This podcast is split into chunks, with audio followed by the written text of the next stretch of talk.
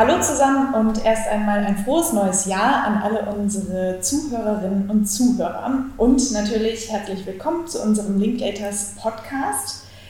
Einige von Ihnen kennen uns oder einige von euch kennen uns vielleicht schon aus unserem Kartellrechts-Podcast. Heute haben wir allerdings ein etwas anderes Thema, das nur am Rande mit Kartellrecht zu tun hat. Und wir sind auch äh, mit einer anderen, etwas anderen Besetzung hier. Ähm, wie sonst auch ist auf jeden Fall Daniela Seliger hier, Partnerin im Kartellrecht in unserem Düsseldorfer Büro. Ich freue mich sehr, dabei sein zu dürfen und auch von mir ein frohes neues Jahr. Und Anna-Livia von Lüdinghausen, die Managing Associate in unserem Corporate-Bereich äh, in Düsseldorf ist. Hallo, ich freue mich auch sehr dabei zu sein und von mir auch ein frohes neues Jahr. Und ich bin Theresa Noske, ich bin Associate im Düsseldorfer Kartellrechtsteam. Schön, dass ihr beide hier seid heute. Es geht heute nämlich um das 100-jährige Jubiläum von Frauen in juristischen Berufen, das ja erst vor kurzem war. Und ich freue mich sehr darüber, heute mit euch zu sprechen. Zu diesem Thema gibt es nämlich jede Menge zu erzählen und unter anderem hatten wir bereits jetzt gerade im Dezember in unserem Frankfurter Büro eine sehr interessante Veranstaltung zu dem Thema in Kooperation mit Breaking Through, dem äh, Karrierenetzwerk, und haben dort uns über das Thema ausgetauscht. Ähm, Dani, du bist in dem Bereich Frauenförderung schon lange und sehr engagiert aktiv und du hast eine sehr spannende Familiengeschichte dazu und wirklich ja, eine Menge interessanter Erfahrungen beizutragen. Und du hast äh, auch gerade eben diese erwähnte Veranstaltung jetzt in Frankfurt initiiert, mit jeder Menge beeindruckender Frauen als Gäste oder Gästinnen. Ja, wenn wir äh, mit der Sprache anfangen, Gästinnen, hm, muss ich an den Vortrag von Herbert Prantl denken, der die Laudatio auf 100 Jahre Juristinnen gehalten hat bei der Veranstaltung in Frankfurt. Da war eine der ersten Fragen, ist es wichtig, dass man eine inklusive Sprache hat, also alle jederzeit mit einbezieht. Und der zweite Punkt, den er diskutiert hat, ist die Frage, sollte es nach wie vor eine Quote geben? Äh, er hat vor vielen Jahren mal eine Glosse geschrieben und da die Quote als die Schwimmflügel für die Frauen bezeichnet. Und da konnte ich schon im Publikum sehen, wie die jungen Zuhörerinnen und Zuhörer da so gezuckt haben und sich, denke ich, gesagt haben, wieso braucht man Schwimmflügel heutzutage noch für Frauen? Mittlerweile bin ich 52 Jahre alt und seit 25 Jahren bei Linklaters und viele Jahre Partnerin. Als ich anfing, war ich sicher, man braucht keine Quote. Mittlerweile bin ich sicher, man braucht eine Quote, denn schon damals haben 50 Prozent Anwältinnen und Anwälte angefangen und es gibt nach wie vor nur sehr wenig Partnerinnen und deshalb bin ich auch für eine inklusive Sprache.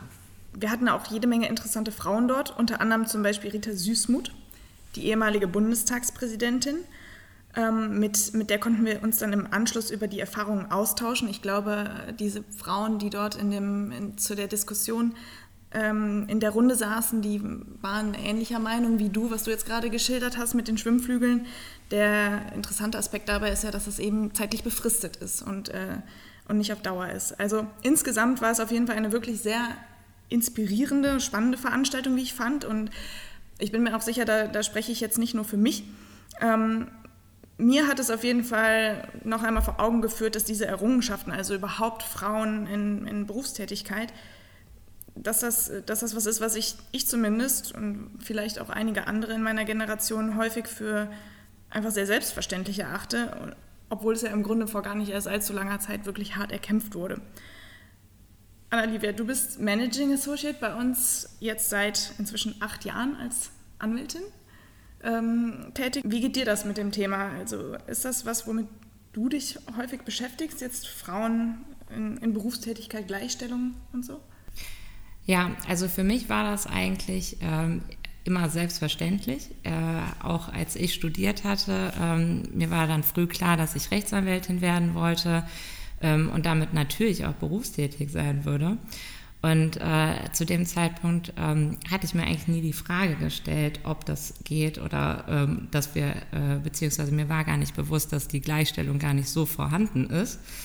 Ähm, allerdings ähm, merkt man dann ja doch mit Eintritt äh, in der Kanzlei, dass es dann doch wenig Vorbilder, also weibliche Vorbilder gibt. Und äh, das ähm, regt dann ja doch auch zum Nachdenken an.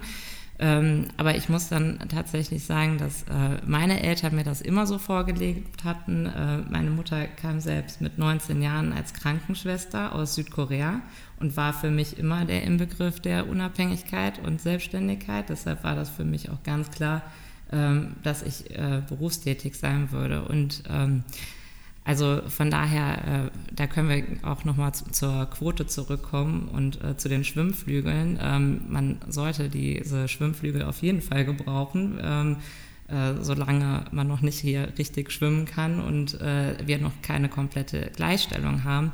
Ähm, da muss man sich einfach bewusst machen, dass äh, es in Kanzleien bestimmte Strukturen gibt, äh, die erstmal überwunden werden müssen. Und das sind ja auch zumeist eher männliche Strukturen. Von daher ähm, bin ich äh, auch ein großer Fan der Quote. Und ähm, auch jetzt nochmal äh, den ähm, Blick zurück in die Geschichte, äh, dass Frauen überhaupt studieren durften, kam ja ähm, erst äh, damit, dass die Gleichberechtigung von Frau äh, und Mann in die Weimarer Verfassung aufgenommen wurde, äh, woraufhin das äh, Gesetz über die Zulassung der Frauen zu den Ämtern und Berufen in der Rechtspflege äh, in Kraft trat. Das war ähm, erst am 23. November 1922.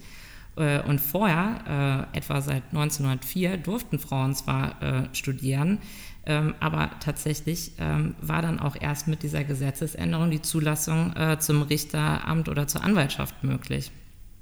Und wenn man darüber dann nochmal nachdenkt, dass unter den Nationalsozialisten natürlich Frauen wieder nicht im Beruf als Anwältin oder Richterin tätig sein durften, fallen im Grunde nochmal 15 Jahre weg von diesen 100 Jahren. Und dann durfte erst wieder studiert werden, so ab Mitte der 50er. Und dass Frauen frei ihren Beruf wählen konnten, war ja auch erst im Jahre 1957 der Fall, ohne dass die Männer da zustimmen mussten. Das heißt, die ersten Anwältinnen wie Maria Otto waren häufig auch Single und hatten keine Familie und eben auch niemanden, der ihnen verbieten konnte, äh, als Anwalt oder Anwältin tätig zu sein. Äh, ja, vielleicht ganz kurzer kartellrechtlicher Einschub. Die äh, Maria Otto war tatsächlich auch eine Wettbewerbsrechtlerin. interessanterweise, das heißt, sie hat das Kartellrecht gab es natürlich damals noch nicht in der Form wie heute, aber sie hat im unlauteren Wettbewerb promoviert, das ja ein Teil des Wettbewerbsrechtes ist. Ja, also das äh, spricht ja wieder dafür, dass aus dem Kartellrecht viele inspirierende Frauen kommen, äh, wie auch die Dani, die für mich auch immer ein Vorbild war, muss ich sagen. Ähm, aber daneben gibt es natürlich auch zahlreiche weitere interessante Frauen, die uns den Weg hierhin geebnet haben. Ähm, den großen Einfluss von Maria Otto kann man ja aber auch noch äh, heute gut daran erkennen, dass der Deutsche Anwaltsverein den sogenannten Maria Otto-Preis an Rechtsanwältinnen und Organisationen verleiht, die sich äh, zum Beispiel in Politik, Gesellschaft äh, oder Justiz besonders ausgezeichnet haben. Ja, und apropos Weg geebnet, ähm, wir haben einmal recherchiert, äh, es gibt heute fast 60.000 Anwältinnen in Deutschland. Ähm, und trotzdem ist es nach wie vor so, dass Frauen in Führungspositionen viel weniger vertreten sind äh, ja, als Männer. Ähm, und nach einer Anwaltsstudie, die die Juve-Redaktion und die ähm, London School of Economics durchgeführt haben, im April diesen Jahres, gibt es nur rund 16 Prozent Frauen in der Partnerschaft äh, in deutschen Wirtschaftskanzleien. Also ja, äh, weniger als 20 Prozent, wenn ich richtig rechne. Das ist, äh, ja, das ist Wahnsinn. Wahrscheinlich, wenn man das nochmal ziselieren würde nach Equity und Salary Partnerin, sähe das noch das, anders ja, aus. Das ist schon, äh, das ist schon wirklich erschreckend, finde ich. Ja. Ähm, Anna-Livia, du bist ja auch Mutter zweier Kinder und arbeitest nun wieder in Vollzeit und ähm, bildest damit, denke ich, auch eben ähm, bereits eine Ausnahme. Ähm, funktioniert das für dich oder also wie, wie organisierst du deinen Alltag? Ähm, ja, für mich funktioniert das sehr gut. Äh, ich habe einen vierjährigen Sohn, eine anderthalbjährige Tochter und ähm, auch ähm, eben einen Mann, der, äh, mit dem ich mir die Erziehung und äh, alles äh, komplett teile. Und äh, ich habe mich dann natürlich auch rangetastet und ähm, als ich, äh, also vor der Geburt bei unseres ersten Sohns, war das äh, natürlich auch eine komplette Blackbox, was da kommt, wenn man Kinder hat, äh, weil vorher hat man ja auch ein wenig äh, für und in der Kanzlei gelebt. Ähm, aber äh, das hat sich dann herausgestellt, äh, dass ähm, man einfach machen muss ähm, und da seinen eigenen Weg finden sollte. Und ähm, ja, also äh, natürlich ist da jede Woche eine neue Herausforderung, was Betreuung anbelangt, aber ähm, ich äh, finde, wir sind da sehr flexibel geworden mittlerweile. Ich arbeite da auch ähm, aus dem Homeoffice, das ähm, ist dann auch immer gut, um dann auch mal äh, Zeiten zu überbrücken, ähm, was die Betreuung anbelangt. Und ähm, also generell stimmen wir uns einfach eng ab und haben auch viel familiäre Unterstützung dann natürlich. und unser Alltag ist ja, flexibel, genauso wie auch der Fachbereich, in dem ich tätig bin, MA, äh, ist ja auch sehr schnelllebig, agil und ähm, man muss sich da oft auf ähm, neue Sachverhalte und äh, äh, neue Situationen einstellen und so ähm, zieht es sich dann auch durch mein Privatleben, aber es klappt sehr gut. Klingt vorbildlich. ähm, Dani, du hast auch immer in Vollzeit gearbeitet, weiß ich. Ähm, und bei dir stand die Frage, ob Beruf und Familie vereinbar sind, soweit ich weiß, nie wirklich zur Debatte. Ja, also ähnlich wie bei der Anna Livia hatte ich auch ganz große Frauenvorbilder zu Hause. Bei mir ging das so weit, dass meine Großmutter schon Rechtsanwältin gewesen ist und ich wohnte als Kind unten im Haus. Das heißt, ich durfte dann auch mit dabei sein, wenn sie zu Gericht ging, schon sehr früh und mir war deshalb auch sehr früh klar, dass ich Anwältin werden wollte. Und ich habe das natürlich auch nicht hinterfragt, weil ich habe meine Großmutter gesehen, die war Anwältin. Da stellte sich nicht die Frage, konnte die das sein oder nicht. Äh, meine Mutter war dann Richterin und ihrerseits sehr aktiv beim Deutschen Juristinnenbund und auch im Vorstand des Deutschen Frauenrates. 13 Millionen der deutschen Frauen sind dort organisiert, alle Verbände, die es darin gibt. Und auch bei UN Women. Das heißt, ich habe auch zu Hause sehr früh diese Frauenfragen diskutiert, gehört und gesehen bei uns in der Küche. Und als kleineres Kind fand ich das manchmal anstrengend, weil ich kam nach Hause und ich hätte es irgendwie gut gefunden, wenn keiner in der Küche gesessen hätte. Hm, ich muss heute natürlich rückblickend sagen, dass ich extrem froh bin, dass meine Mutter und alle Juristinnen, die da damals mit dabei waren, das so gemacht haben. Ich sehe das als riesen Vorbilder und Leistung an, weil das war ja nochmal eine Generation früher. Und wenn ich dann eben dachte oder glaubte mit den 32 Jahren, die ich dann irgendwann mal hatte, als ich hier junge Partnerin war, dass sich das sicher bis jetzt, 25 Jahre später, geändert hat, das hat eben immer noch erstaunlich wenig. Und da denke ich, kann man noch mehr Rollenbilder gut gebrauchen. Das zweite Rollenbild, was mich sehr geprägt hat, ist mein erster Mentor gewesen. Dirk Schröder, der hier Partner im Kartellrecht war, der hat sich nämlich als Vater 50, 50 oder vielleicht sogar noch mehr um seine Familie gekümmert. Und das fand ich genial. Der ist einfach nach Hause gegangen, da waren die Kinder, der hat die abends versorgt. Und dann ging das auch. Und die Mandanten fanden das vollkommen fein. Und vor allen Dingen in der Generation noch viel weniger selbstverständlich als heute.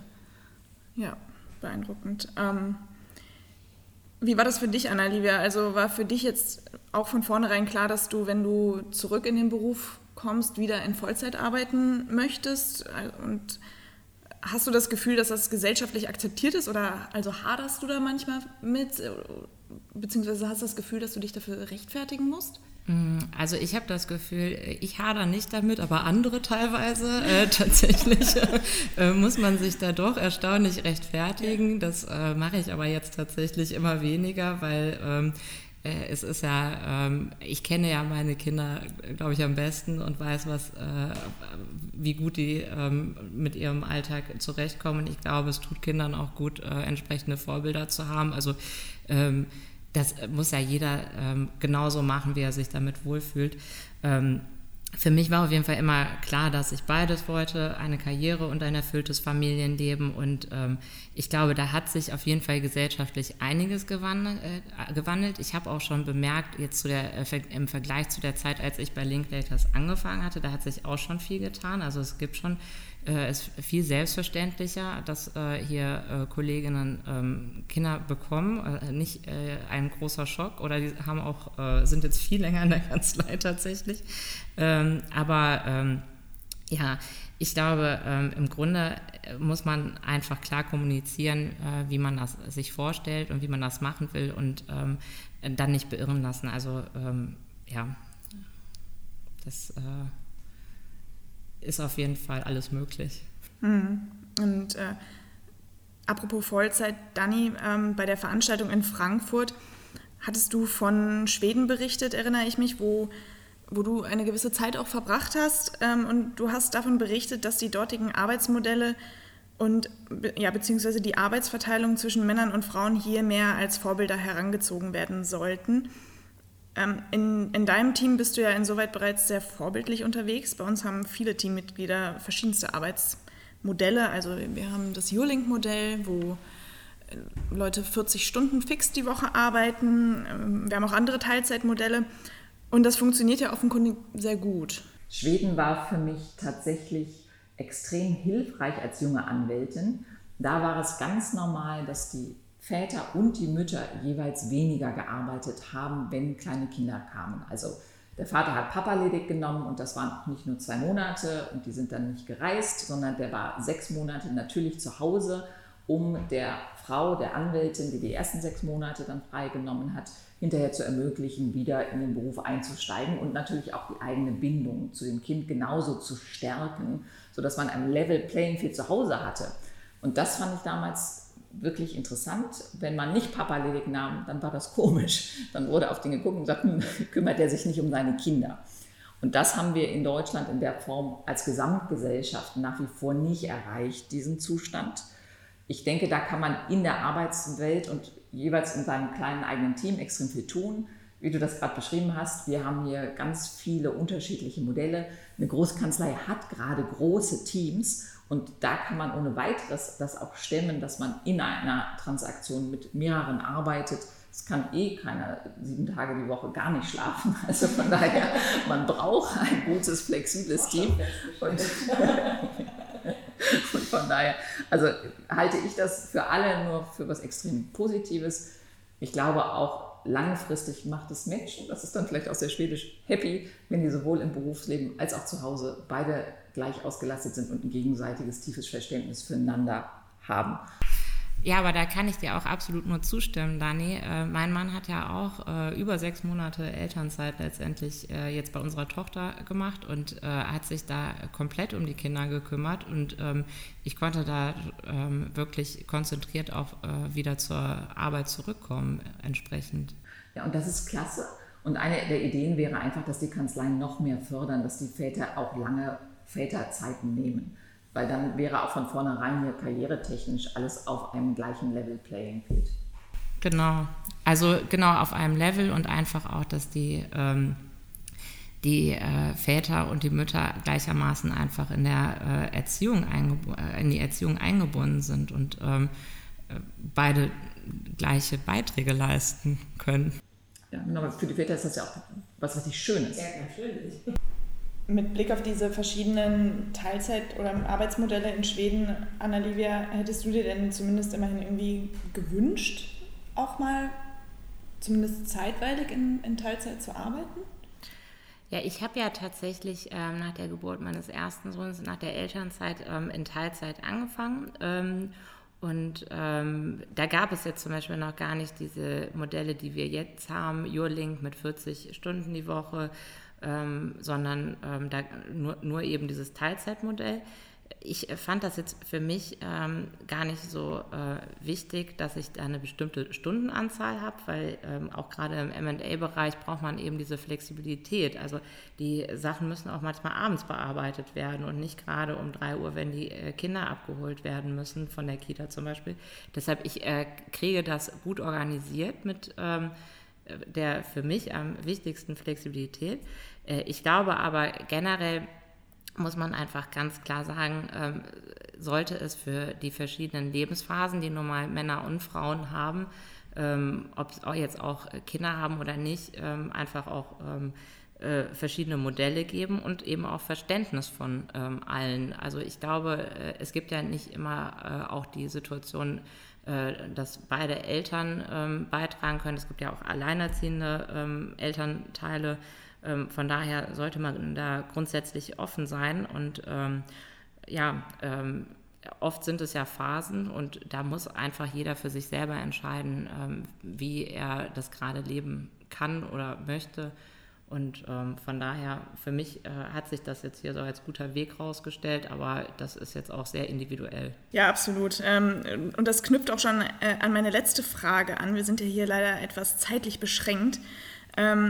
Dani, an dich zunächst. Wie siehst du denn die Zukunft für Anwältinnen in Sachen Vereinbarkeit von Familie und Beruf, beziehungsweise vor diesem Hintergrund, was rätst du Frauen, was, was ist dein Rat an Frauen, die sich karrieretechnisch weiterentwickeln wollen? Ich glaube, mein Rat an Frauen und Männer wäre da tatsächlich gleich. Ich finde, Anwalt, Anwältin ist ein ganz herausragend schöner Beruf. Ist total flexibel, man kann ganz viele tolle Mandate machen und bearbeiten, gleichzeitig auch ein bisschen politisch natürlich aktiv sein, vielleicht an der einen oder anderen Ecke auch als Professor noch mit Stud oder Professorin mit Studenten und Studentinnen arbeiten. Also von daher macht das oder machen Sie das in jedem Fall. Und gleichzeitig eben zu sehen, dass auch alles auf einem Level stattfindet, wo man sich um die Kinder kümmern kann und das auch gemeinsam tut und insofern steht, glaube ich, die Zukunft allen offen. Danke. Und von dir noch ein letzter Tipp, Anna-Livia? Ja, ich kann da natürlich äh, Dani nur zustimmen. Ähm, also äh, man sollte wirklich einfach machen und dann sich auch nicht von anderen beirren lassen. Und ähm, ich glaube, es ist ganz wichtig, klar zu kommunizieren, was man da macht und was man erwartet. Und äh, Expectation Management hat man ja in jeder, äh, in jedem Bereich. Ähm, aber im Übrigen äh, ist es, macht es wirklich viel Spaß, einfach äh, zu arbeiten. Und auch die, gerade unsere Tätigkeit ist immer herausfordernd und äh, bereitet einem so viel Freude, dass man ähm, es einfach ausprobieren sollte, alles unter einen Hut zu bekommen. Würde ich auch denken, als Kanzlei vor allen Dingen halt eben auch ein Win-Win, wenn die Leute dann das eben hinbekommen, das beides zu kombinieren und eben dadurch dann auch wirklich mehr Spaß an der Vielleicht Arbeit haben. Tatsächlich noch ein letzter Tipp, nicht an der Hilfe sparen am Anfang. Äh, das fand ich ganz wichtig, dass man sich dann die Unterstützung sowohl im Büro, aber auch zu Hause durchsucht, weil der Tag hat nur 24 Stunden und es gibt eine gewisse Phase im Leben, wo sich das bald, wo die Kinder klein sind, wo der Beruf und die Karriere gerade am Anfang stehen. Ähm, das ist dann auch nur eine Phase. Am Ende wird das dann wieder anders und man hat dann für viele Dinge wieder mehr Zeit und auch die Kanzleien sehen ja heute, dass es eine Phase ist.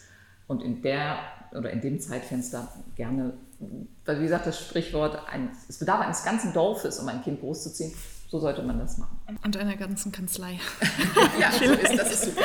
In dem Sinne, mal schauen, was die Zukunft uns bringt. Vielen Dank, Dani und Anna-Livia. Schön, dass ihr hier wart. Vielen Dank für das Gespräch und eure Zeit. Es war sehr interessant. Und vielen Dank natürlich auch fürs Zuhören an unsere Zuhörerinnen und Zuhörer. Und bis bald.